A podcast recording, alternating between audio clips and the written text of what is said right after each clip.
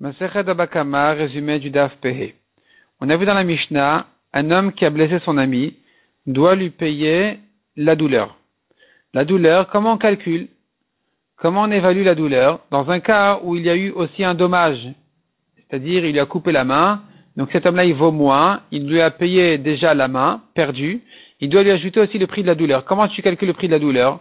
Si de toute façon il a payé le prix de la main coupée, donc euh, en principe la douleur est inclue ou pas, comment ça se calcule Et la Gemara répond en conclusion qu'il faut voir combien un homme est prêt, un homme qui de toute façon doit lui couper la main. Combien est-il prêt à payer pour que ça se fasse sans douleur? Et, et, pas, et pas de manière violente. Ce prix-là qu'il serait prêt à payer, c'est le prix de la douleur. Et c'est ça donc que le mazik devra lui payer. La ensuite revient au cas des soins. Les soins, le mazik, celui qui a blessé son ami doit lui payer les soins. La rentre dans une, ramène une braïta qui dit si maintenant la plaie s'est rouverte,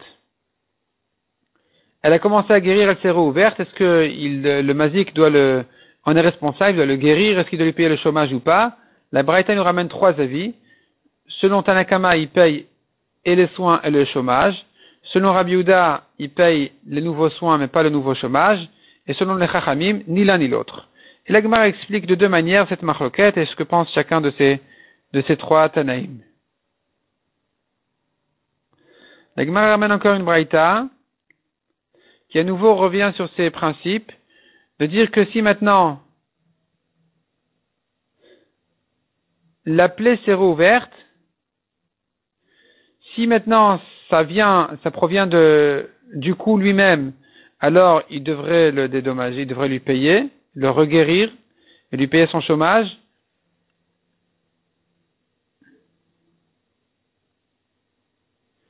Et sinon,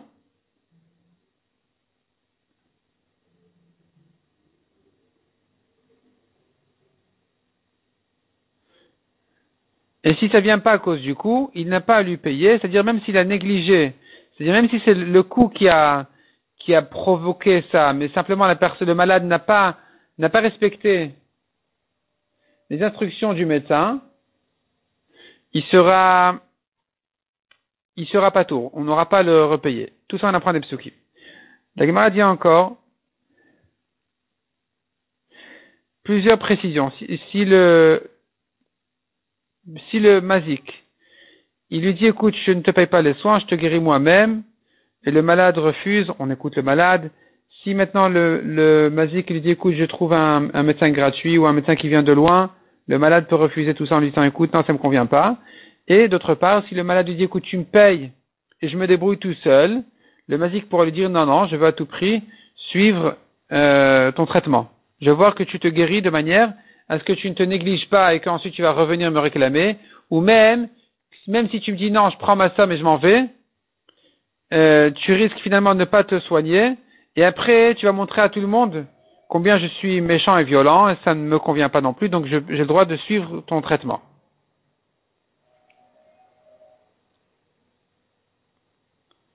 La Gemara ramène des psukim dont on sait que il faut payer ces cinq choses-là, donc les soins et la douleur, etc., même dans un cas où il a déjà payé le dommage même. Et la Gemara donne les exemples. Comment est-ce possible qu'il n'y ait que, que des soins, ou que la honte, ou que le chômage, ou que la douleur, sans dommage? La Gemara nous donne tous les exemples. Comment est-ce possible? Comment trouver un cas comme celui-là? Ensuite, en ce qui concerne le chômage, comment on calcule? Alors ici en fait on a un problème parce qu'il lui a déjà payé sa main, il lui a déjà payé son pied. Alors maintenant tu vas me dire oui mais il y a un, congé de maladie, maintenant il est au lit, il ne peut plus travailler. Comment donc il y a un chômage à payer. Combien il va payer? Il va payer le prix de du salaire qu'il pourrait recevoir après qu'il va guérir.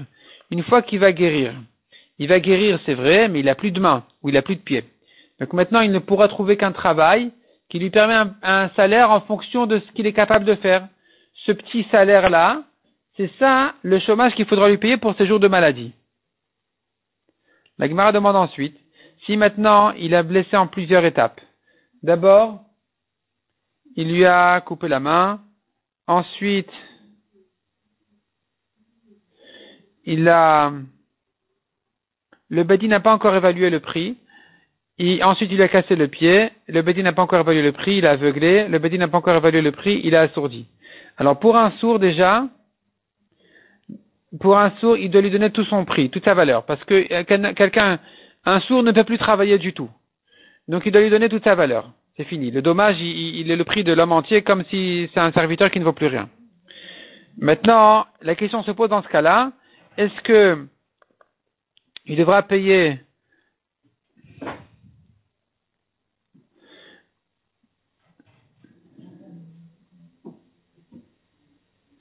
la honte et la douleur sur chaque étape en soi, ou bien, puisqu'il n'a pas encore été évalué par le Bedin, il va payer en un coup pour tout.